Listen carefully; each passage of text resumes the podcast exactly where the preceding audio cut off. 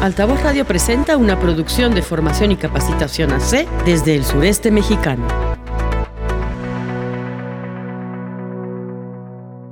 Las Moradas.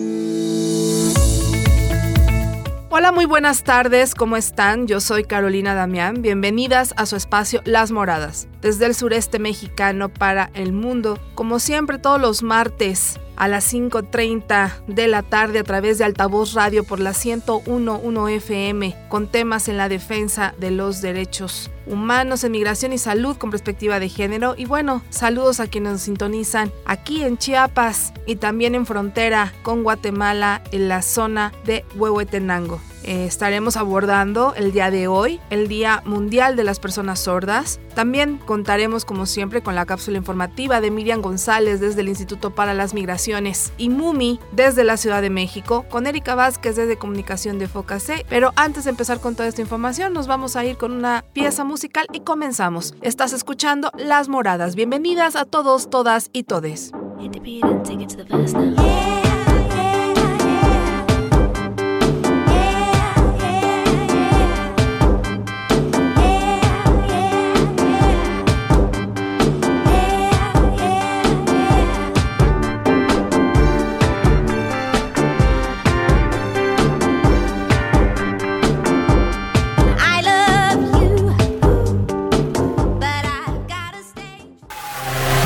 Altavoz Radio. Altavoz. Altavoz. Altavoz. Altavoz. 101.1 FM. Las Moradas la violencia acoge a muchos sectores, sobre todo en el caso de las mujeres que padecen de alguna discapacidad. Y es que esta violencia ha incrementado principalmente contra las, las mujeres y en especial contra aquellas que tienen alguna discapacidad, así lo reporta la Fundación ADEM. Es el caso de quienes, por ejemplo, no escuchan ni hablan. La Fundación ADEM reporta un incremento en la violencia contra las mujeres con discapacidad auditiva. Belén Paredes dice que han tenido casos en los cuales toda la familia violenta a la mujer sorda. En pandemia se vio un alza muy representativa de la violencia que sufrían las mujeres sordas y pues bueno, nos vimos en la necesidad de aumentar el apoyo y pues en este caso las mujeres sordas una doble vulnerabilidad porque es muy difícil para una mujer levantar la voz, para ellas que no hay esta eh, viabilidad de comunicación pues lo es aún más. No se tiene una cifra exacta de cuántas mujeres sordas hay en Veracruz, porque muchas veces se cree que por tener un aparato auditivo ya no se tiene la discapacidad y no se contempla en el censo que realiza el INEGI. Hasta el día de hoy llevamos un conteo de 152 mujeres que hemos apoyado en materia de mujeres sordas que han sufrido violencia. Esto pues representa 152 familias que hemos apoyado. El año pasado fue un alza porque tuvimos aproximadamente más de 10 casos de violencia extrema que tuvimos que atender, este, tanto en materia legal como en materia psicológica, o mujeres sordas que habían sido abandonadas con sus hijos y que iban por el apoyo alimentario, que quizás es el más básico por el que ellas se atreven a levantar la voz.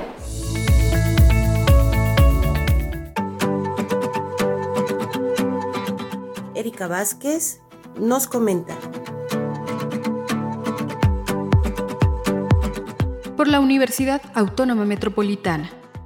De acuerdo con el Censo de Población y Vivienda 2020, en México, más del 6.1 millones de personas tienen algún tipo de discapacidad, el promedio de escolaridad es de 4.7 años según la encuesta nacional de la dinámica demográfica. Esto se ve reflejado en la tasa de participación económica, señala el Programa Nacional de Trabajo y Empleo para las Personas con Discapacidad 2021-2024. Apenas el 30% de este grupo de la población tiene un empleo. La tasa para las mujeres es mucho más baja, solo el 18% participa en el mercado laboral frente a un 42.3% de hombres con discapacidad y 35.5% de sus homólogas sin discapacidad. Ante esa realidad, no resulta extraño que una de cada dos personas con discapacidad se encuentre en una situación de pobreza según el Consejo Nacional de Evaluación de la Política de Desarrollo Social y que el 10% viva en pobreza extrema se cuenta con poca información sobre las experiencias de violencia de género de las mujeres sordas en México. Las barreras de comunicación, la discriminación, la vulnerabilidad legal y el aislamiento social son prácticamente desconocidas en la sociedad mexicana, incluso dentro de las instituciones que trabajan para erradicar la violencia de género en la población en general. En el estudio se identifican factores que directa o indirectamente llevan a las mujeres sordas a experimentar violencia, incluido el abuso de sustancias, las relaciones interpersonales negativas y la sobreprotección dentro de los entornos familiar, educativo, laboral y social. Se discuten los resultados para promover el desarrollo de intervenciones dirigidas a las mujeres sordas en México. Para las mujeres con discapacidad que sufren violencia de género, el acceso a los recursos sociales sigue siendo una asignatura pendiente, lo que facilita la vulneración de sus derechos humanos. En el caso de las mujeres sordas, el objeto de estudio, el informe sobre la situación ante la violencia de género, elaborado por la Confederación Estatal de Personas Sordas en España, pone en relieve la doble discriminación e invisibilidad que padece cuando son víctimas de malos tratos, como señala dicho informe, mientras las leyes garantizan su igualdad en el acceso a los recursos. La sociedad mantiene la discriminación al ofrecer recursos a los que no pueden acceder. En países como México, esta invisibilidad llega incluso a ignorarlas en las principales encuestas realizadas sobre la violencia de género. Tal es el caso de la encuesta nacional sobre la violencia contra mujeres y la encuesta nacional sobre la dinámica de las relaciones en los hogares, que excluyeron de sus muestras a mujeres con discapacidad al contemplar como criterio de exclusión a aquellas que tuvieran alguna limitación para contestar por sí solas las encuestas. En el estudio de mujeres y discapacidad en México realizado por el Instituto Nacional de Mujeres, es de los pocos en México que sí han incorporado en su muestra a mujeres sordas. Según la Federación Mundial de Sordos, existe aproximadamente 70 millones de personas sordas en todo el mundo. Más del 80% vive en países en desarrollo y como colectivo utilizan más de 300 diferentes lenguas de señas.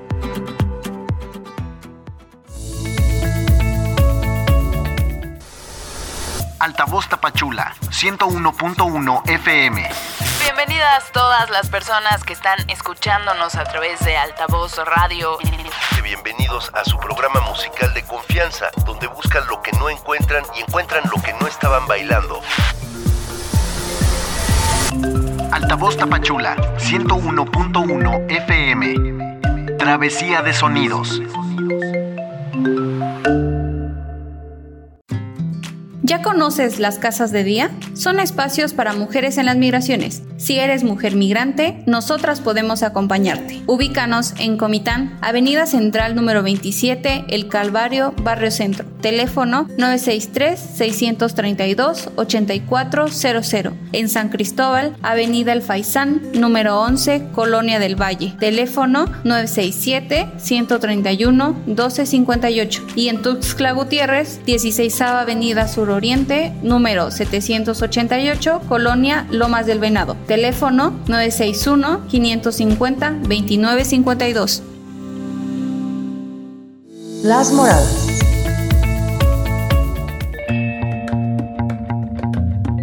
Miriam González nos comparte su nota informativa desde la Ciudad de México.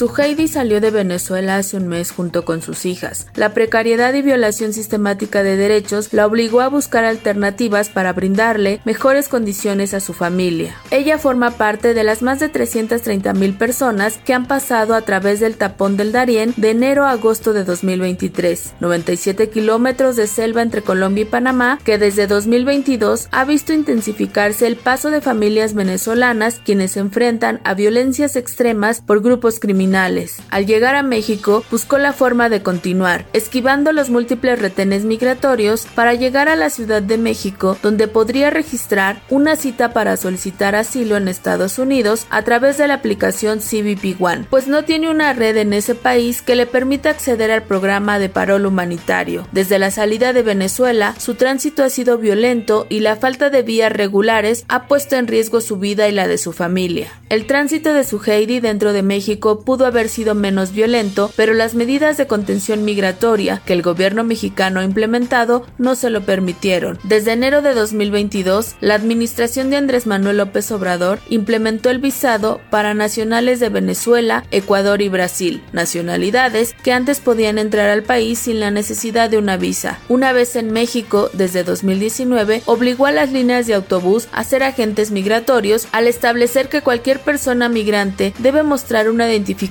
oficial y un documento de estancia migratoria regular en el país para poder comprar un boleto y subirse a un autobús, e incrementó la presencia de agentes migratorios, Guardia Nacional, Ejército y Policía Local en labores de contención migratoria. Además, desde octubre de 2022, México inició la aceptación de devoluciones a través de la frontera desde Estados Unidos de nacionales de Venezuela. Su Heidi solo es un caso de las miles de familias que hoy se encuentran en México y buscan acceder a una cita a través de CBP One o regularizar su situación migratoria en el país sin que haya las condiciones para su espera o para recibir protección. El gobierno mexicano está jugando a cansar a las personas para que solas decidan regresar a sus países. Ha implementado diversas estrategias que las agota y rompe para disuadir su posibilidad de buscar protección. Más que acuerdos de contención, necesitamos acuerdos de protección y atención a las necesidades básicas de las poblaciones que ha decidido recibir desde Estados Unidos y quienes están en territorio mexicano. Para las moradas, Miriam González, Instituto para las Mujeres en la Migración y MUMI.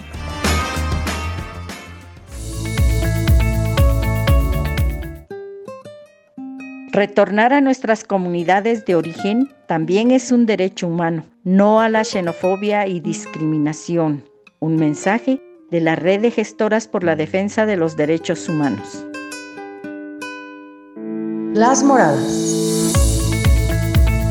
Estamos de regreso aquí en tu espacio Las Moradas y como siempre hacemos un resumen del tema abordado. Estuvimos comentando sobre el Día Mundial de las Personas Sordas. Este tema en específico es muy complejo en, el sentido social, ya que no estamos educados en una cultura de inclusión hacia las personas con capacidades diferentes. Eh, en este sentido hay gente que no se puede mover, no puede hablar o no puede o no escucha. En este caso, el no escuchar es uno de los sentidos más pues más difíciles de afrontar ya que no tienen pues mucho acceso a, la, formas de comunicarse con sonidos con otras personas pero bueno están las señas y también hay muchas formas de poder incluir en las escuelas en las universidades a personas con estas capacidades diferentes cada vez más y más, pero aún así nos falta mucho, nos falta mucho para ser personas más inclusivas, sobre todo en los, en los espacios públicos y privados, en las diferentes instituciones o empresas laborales también. Siempre eh, se hace un general sobre el personal que se maneja dentro de una empresa o de una institución y generalmente lo que hacen es ponerlas en un mismo costal, en una misma caja a todas las personas y pues no es así. Entonces creo que las mujeres siempre estamos en desventaja hasta en eso, hasta en las discapacidades diferentes y hay que ser realmente conscientes de la realidad tan, tan difícil que está viviendo el mundo eh, con estas guerras, con todo lo que está sucediendo en Europa, lo que está sucediendo en tantos lugares del mundo, en las crisis humanitarias que estamos viviendo y que la inclusión, la inclusión es lo que nos va a liberar como planeta, como sociedad, en respetar las diferencias, respetar a quienes profesan otro tipo de religiones que no son las nuestras. El derecho ajeno está la paz, definitivamente. Y con esas palabras nos despedimos de este programa de las moradas como siempre, deseándoles que tengan un excelente día, que la pasen bonito en familia y que tengan un excelente también fin de semana. Y siempre hacer conciencia sobre que las personas no por tener una discapacidad motriz no pueden relacionarse o hacer otro tipo de actividades que sean dignas de ser realizadas por personas con capacidades diferentes o en este caso personas sordas que son totalmente productivas en todos los sentidos. Bueno, en conducción Carolina Damián y en controles técnicos Erika Vázquez. Nos vemos hasta la próxima, ha sido todo un placer y disfruten de su tarde.